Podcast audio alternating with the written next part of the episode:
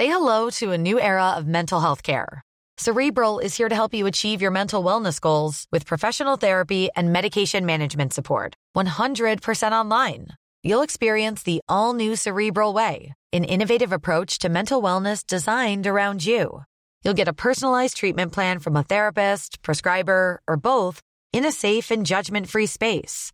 Your Cerebral therapist or prescriber will outline a customized plan with clear milestones along the way so you can get to feeling your best. With Cerebral, you're not alone in your mental health journey.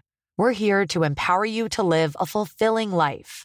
So take that first step towards a brighter future and sign up today at cerebral.com slash podcast and use code ACasts to get 15% off your first month. Offer only valid on monthly plans. Other exclusions may apply. Offer ends July 31st, 2024. See site for details.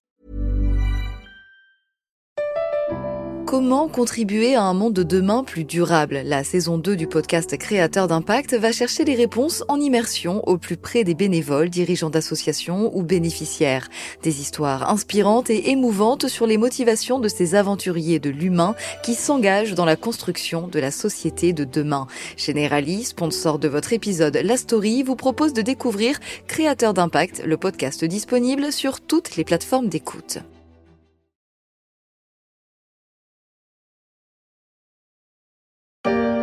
Si vous voyez encore les Indiens, n'hésitez pas à me prévenir, Mme Godet. Je sors mon habit de cow-boy. Eh bien, on n'y manquera pas. Mais si vous voulez mon avis, il y a de fortes chances qu'ils vous voient bien avant que vous les voyez, les Indiens. Pas seulement parce qu'ils sont capables de marcher sans faire de bruit, mais parce que les Indiens, dont on va parler aujourd'hui dans la story, maîtrisent l'art de piloter des drones et accessoirement de gérer des casinos.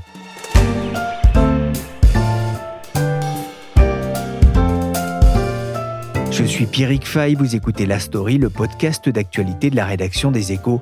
Un programme à retrouver sur Apple Podcast, Podcast Addict, Google Podcast ou encore Castbox, Deezer et bien sûr sur le site leséchos.fr. Tapez podcast dans la barre de recherche.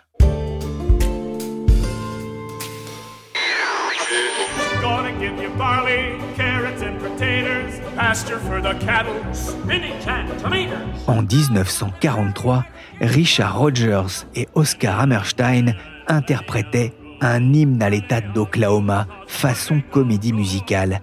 Y a-t-il un meilleur endroit pour naître au monde et chanter ses champs de blé, de carottes, d'épinards et ses prairies couvertes de fleurs?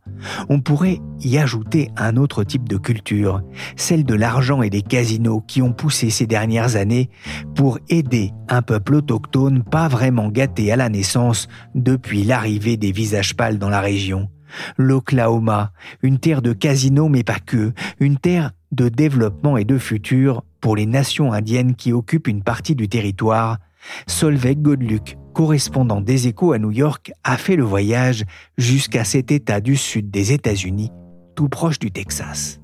Bonjour Solveig. Bonjour. Alors vous vous êtes rendu sur le territoire de la nation Choctaw dans le sud de cet État américain. Qui sont-ils d'abord? Qui sont les Choctaw Alors, les Choctaw, c'est la troisième nation indienne des États-Unis. C'est plus de 200 000 euh, ressortissants. Au départ, c'est une tribu qui a migré, qui vient de l'Alabama. De l'Alabama, ils ont fait un stop dans le Mississippi et puis ils ont fini par euh, atterrir dans l'Oklahoma. C'est une nation qui a une tradition qui est très pacifique, qui a sa propre langue, qu'elle essaye de faire revivre parce qu'elle a quand même été un petit peu euh, perdue au fil des siècles. Son gouvernement, son assemblée de douze sages et sa réserve dans l'Oklahoma. Ils sont combien aujourd'hui? Ils sont euh, environ 210 000. Alors j'ai découvert d'ailleurs euh, en, furetant un peu sur internet que euh, le premier contact direct entre les, les et un, Européen, eh bien cet Européen c'était un Français, euh, Pierre Lemoine d'Iberville en 1699. On parle ici d'une réserve indienne, c'est pas forcément la, tribu la plus connue en Europe, mais j'ai aussi découvert quelque chose, c'est qu'une grande partie de l'Oklahoma est couverte en fait par plusieurs réserves indiennes. Oui, effectivement. Alors souvent on les appelle les nations sœurs. Donc il y a, les euh, Choctaw, mais il y a aussi les Cherokee, Chickasaw, euh, Seminole, Creek. Ce sont des Indiens qui viennent euh, tous de l'Est du pays et qui ont été déportés les uns après les autres à partir de 1830 avec l'Indian Removal Act. une loi donc pour déporter les Indiens au-delà du Mississippi vers des territoires plus à l'ouest et on peut dire plus arides et, beaucoup moins facilement cultivables puisqu'il y avait une pression très très forte des colons pour obtenir des terres à l'est du pays. Et donc ils ont été repoussés, ils ont été privés de leurs terres ancestrales et ils ont dû s'installer au terme d'une migration qui a été terrible. On a appelé ça le sentier des larmes. D'ailleurs, je dis une migration, mais en fait, il y en a eu plusieurs vagues. Hein, mais il y a, des, milliers d'Indiens qui sont morts euh, en route euh, et c'est encore très fort dans l'inconscient euh, collectif aujourd'hui. Donc voilà, tous ces Indiens qui étaient au départ un peu la même nation et qui se sont par la suite divisés en, plusieurs tribus euh, se sont installés euh, dans l'Oklahoma à l'époque où cet État n'existait pas encore. L'idée était d'ailleurs de créer un État indien. Et puis, une fois de plus, ça ne s'est pas fait, tout simplement parce que la pression euh, sur les terres à l'Est a déménagé, elle aussi, de plus en plus vers l'Ouest. Et ils ont vu leur espace se réduire. Ce ferment d'État indien, finalement, n'a jamais donné naissance à l'État indien. Et aujourd'hui, ils vivent donc sur leurs réserves, plusieurs réserves, qui ne sont pas constituées uniquement de ressortissants de la nation. Ils sont mélangés avec d'autres Indiens. Et le territoire de la réserve lui-même est morcelé puisque, avec la, politique d'après-guerre de lotissement, il y a des personnes qui ont acheté euh, des parts de la réserve qui ne sont pas du tout des Indiens. Voilà. Ceci dit, ils ont quand même une assez grande réserve encore, même si elle a été coupée en deux, puisqu'ils ont 28 000 km carrés. Alors vous avez piqué ma curiosité, Solveig, j'ai regardé 28 000 km, c'est presque trois fois la taille de la Gironde, le plus grand département de France métropolitaine, et c'est plus de 12 fois celui des Yvelines, ça représente aussi 15% du territoire de l'Oklahoma. Solveig, justement, quel est le statut de ces territoires par rapport à, à l'État fédéral ou même à l'État d'Oklahoma? Alors c'est un statut euh, sui generis. Hein. On ne sait pas très bien ce que c'est que cet objet. Ils ont une forme de souveraineté. Ils ont leurs propres écoles, leurs cliniques, leur gouvernement. Ils ont même leur tribunal avec leurs propres juges. Et à côté de ça, bah, ce gouvernement euh, de la nation Choctaw euh, est aussi une entreprise. Il investit de l'argent, il a un budget très important, enfin de plus en plus important au fil des ans, on va dire.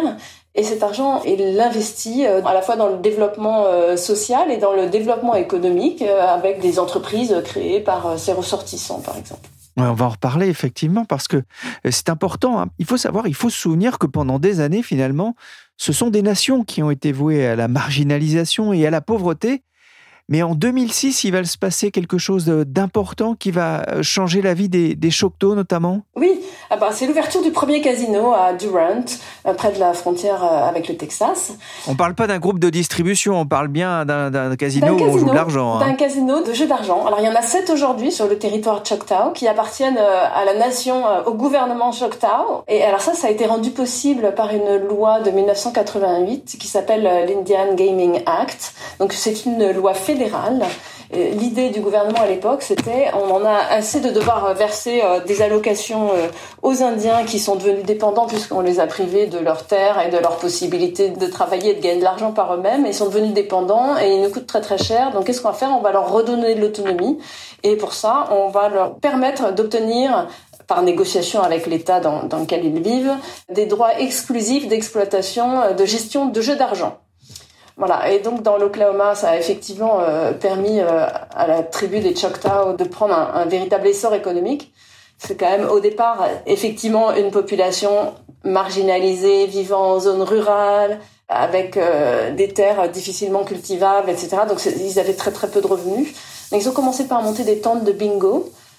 et puis ça a bien marché, ils ont réinvesti les profits dans des salles de plus en plus grandes et ils ont fini par ouvrir ce casino alors ce sont les, riches Texans hein, qui viennent, euh, je dis les riches euh, en comparaison de la population euh, rurale du, sud de l'Oklahoma, qui viennent jouer dans, ces casinos. Donc à partir de, de jeudi soir jusqu'à dimanche soir, ça ne désemplit plus.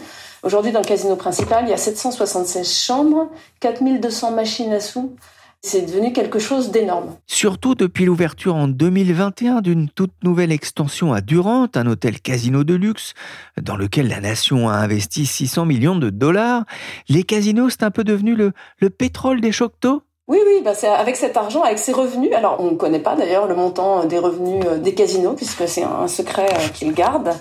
Mais avec cet argent, ils peuvent financer euh, l'ouverture d'écoles, de cliniques, la réfection des routes, alors, on ne sait pas très bien quels sont les revenus des casinos. On sait juste que ça représente une part très très importante, probablement plus de 80%, voire plus de 90% des revenus de la nation Choctaw. Et on sait aussi qu'en 2019, dernière donnée disponible, la contribution des Choctaw à l'économie de l'Oklahoma s'élève à 2,5 milliards de dollars. Donc c'est quand même assez important en 2019. Alors avec cet argent, comme je disais, ils peuvent penser à leur développement social, économique. Surtout, en fait, les Choctaw réfléchissent à leur avenir.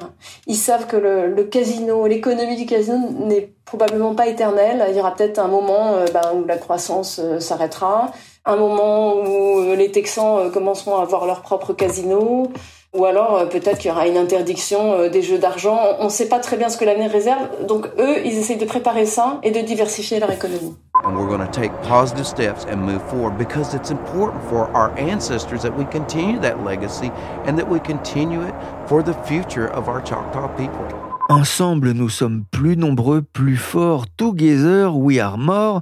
C'est un peu la devise des Choctaw. C'est ce que dit le chef Gary Batton, qui parle d'aller de l'avant et de progresser par respect pour les ancêtres des Choctaw, pour l'héritage qu'ils ont laissé et pour le futur des Indiens. Vous l'avez dit, un peu à la manière des royaumes du Golfe Persique, les dirigeants réfléchissent à l'après, ou du moins à la gestion des bénéfices du jeu, et ça peut surprendre, ils ont fait un choix euh, technologique. Ah oui, alors ils ont parié sur les drones. Eux, la drone économie, ils y croient. Et donc j'ai discuté avec euh, des scientifiques de l'université d'Oklahoma qui travaillent sur ces projets pour la nation Choctaw. Et donc ils m'ont expliqué qu'il y avait deux ruptures technologiques euh, qui rendent cette économie du drone euh, envisageable. Tout d'abord la propulsion électrique, donc qui existe depuis longtemps mais qui s'est développée a, il y a quelques années seulement. La propulsion électrique, ça permet de rendre des drones moins complexes, il y a moins de pièces détachées, il y a des batteries plus performantes aujourd'hui, euh, donc qui donnent plus d'autonomie. Deuxième innovation, c'est la possibilité de multiplier les rotors, donc ça rend les drones plus manœuvrables, donc euh, c'est plus facile de les poser au bon endroit, de ne pas euh, faire d'erreur de, trajet, et aussi plus sûr, parce que si on a une hélice qui défaille, eh il y a l'autre qui prend la relève. Donc voilà, ça c'est deux ruptures technologiques qui leur ont fait croire qu'il était possible de réellement créer une nouvelle économie à base de drones. Et puis alors, euh, ce qu'ils m'ont répété et que je trouve assez intéressant, c'est que euh, contrairement aux idées reçues, les Indiens ils sont pas enfermés dans le passé, ils ont toujours été très doués pour s'adapter.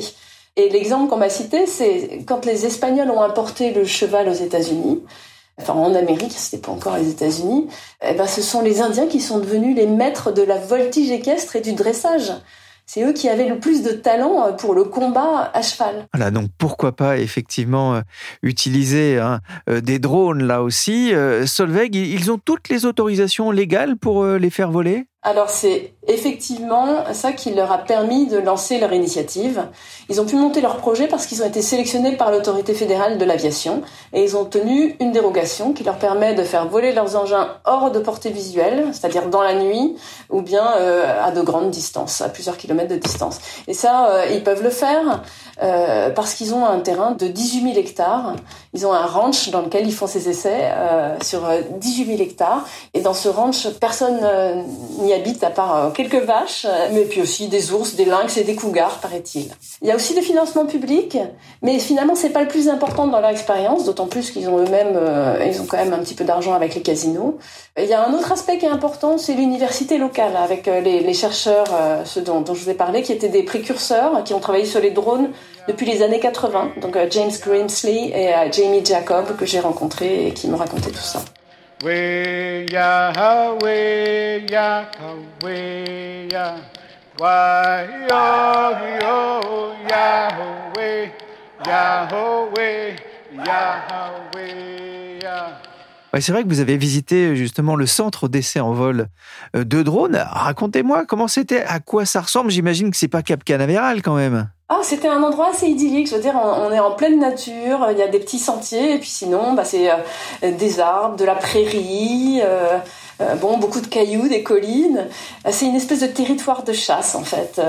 je me suis sentie un peu comme dans un film, survolée par les aigles, avec des oiseaux et des animaux partout qui surgissent.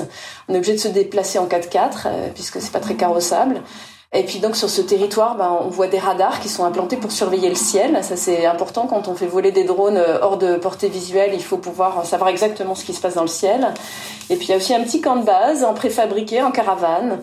Et euh, dans ce camp de base, bah, il y a énormément de geeks et, euh, et aussi euh, quelques machines.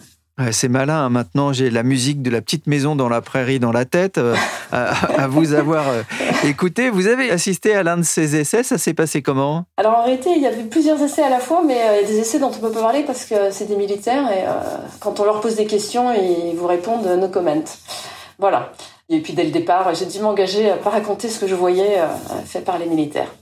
Donc euh, non, j'ai vu euh, sur place, j'ai vu une société commerciale qui essayait d'accroître l'autonomie euh, de son drone. C'était un grand drone bleu qui ressemblait à un avion, qui avait l'envergure d'un aigle, voilà. Et j'ai surtout discuté avec Scott, qui fait partie de l'équipe des permanents sur place dans le centre d'essai. Donc c'est un homme qui est mi-cherokee, mi-japonais. Ça fait un, un, mélange assez détonnant. En plus, il, il, ressemble à une armoire à glace. Il portait son t-shirt euh, guerrier Choctaw. Voilà, bon, c'est des vrais geeks en fait. On sent que leur job, c'est leur passion. Euh, il faisait voler un, petit drone euh, orange, donc décollage vertical, mais ça ressemble à un petit avion, mais qui décollerait avec le nez en haut et qui faisait de la photogrammétrie. Ça veut dire que lui, il faisait des, il quadrillait de manière très systématique et très serrée le territoire pour prendre toutes sortes de mesures. T. Middle name is that period. Last name is T. Listen and listen good. I'm talking to you. Ben voilà, avec euh, Scott, hein, on est passé de la petite maison dans la prairie à l'agence touriste. Moi, tel que vous me le décriviez, j'avais l'impression de voir Mr. T. Mais pourquoi les drones? À quoi euh, vont-ils servir euh, à la surveillance? Alors, il faut savoir que le responsable du projet euh, pour le gouvernement Choctaw, euh, James Grimsley, il est commissaire au transport pour euh, la nation Choctaw. Donc, ça veut dire que son job, c'est de s'occuper notamment des routes. Et euh, il en a assez de construire des nouvelles routes sans arrêt qui servent pour les camions qui viennent du Texas et qui traversent juste la réserve. Il en a assez de dépenser de l'argent pour réparer les routes anciennes. Et lui, il dit, ben, on peut pas continuer comme ça. On peut pas détruire le paysage sans arrêt en construisant des énormes autoroutes qui transportent des flots de camions qui nous coûtent cher, qui nous rapportent rien. Et surtout, on en a assez de ces embouteillages. Donc, l'avenir, euh, c'est le transport de biens et de personnes par les airs. On peut désengorger le sol. Et il fait un, parallèle qui est marrant avec la, la, crise du fumier de cheval à New York en 1900, où, il y a eu des réunions de, gens importants, de décideurs euh, économiques et politiques. On dit qu'est-ce qu'on pourrait faire? Ah ben on ne peut rien faire. En fait, c'est impossible. Et puis euh, dix ans plus tard, le problème était quasi résolu avec euh, Ford et ses voitures qui ont très très rapidement remplacé les calèches. Donc voilà, lui, il prend ça comme exemple. Il pense qu'il va se passer la même chose, qu'aujourd'hui on n'arrive pas à l'imaginer, mais que l'économie des drones elle peut décoller, surtout dans un territoire euh, rural comme euh, le sud de l'Oklahoma. Et puis en plus, pour les Indiens, il y a un aspect social parce que dans cette tribu, il y a un vieillissement, il y a beaucoup de personnes qui sont euh, âgées, isolées, et tout ça dans un, territoire qui est à la fois un désert médical et un, désert alimentaire. Donc l'idée, c'est de, de, transporter les médicaments, mais aussi transporter les personnes vers l'hôpital et puis aussi livrer de la nourriture fraîche, parce que ça c'est un vrai problème dans certaines régions euh, américaines. Euh, accéder aux fruits et aux légumes, il n'y en a pas partout. Ouais, la nation indienne a investi euh, de l'argent dans ce projet. Est-ce qu'il est viable à moyen terme? Alors ça c'est très difficile à dire. Je, je, pense que personne ne peut le dire aujourd'hui. Et puis en plus, avec le, la nation Choctaw, il n'y a pas la même temporalité. Bon, bien sûr, c'est aussi une entreprise, mais c'est une entreprise qui voit très très loin. D'ailleurs, les anciens ont été associés au projet. Hein. On leur a demandé, euh, c'est eux qui ont donné leur euh, accord et qui ont dit mais euh, d'accord, c'est pas, on n'aura peut-être pas de résultat avant 2030, mais c'est pas grave. Nous, on, nous, on pense à l'avenir de notre nation, on pense à nos enfants, nos petits enfants. Alors en plus pour eux, l'investissement, il n'est pas très très important finalement. Ils ont les terres. Et puis, il crée plein de possibilités. Ça crée un écosystème. C'est-à-dire qu'à partir du moment où on peut euh, faire des tests sur place, ça peut euh, donner des idées à des entrepreneurs locaux euh, pour créer de nouveaux business. Après, bon, c'est sûr que les perspectives, elles sont pas évidentes du tout. et si vous regardez le cours de bourse de deux pionniers du drone taxi, transport de personnes par drone, Joby Aviation et Archer, ils ont respectivement perdu 60% et 80% de leur valeur depuis leur cotation. Donc, il y a des hauts et des bas dans cette industrie. Euh, donc ça va probablement prendre un petit peu de temps si ça doit décoller. Merci Solveig Godluc, correspondante des Échos à New York, pour cette balade champêtre en Oklahoma. Cet épisode de la story a été réalisé par Willy Gann, chargé de production et d'édition Michel Varnet.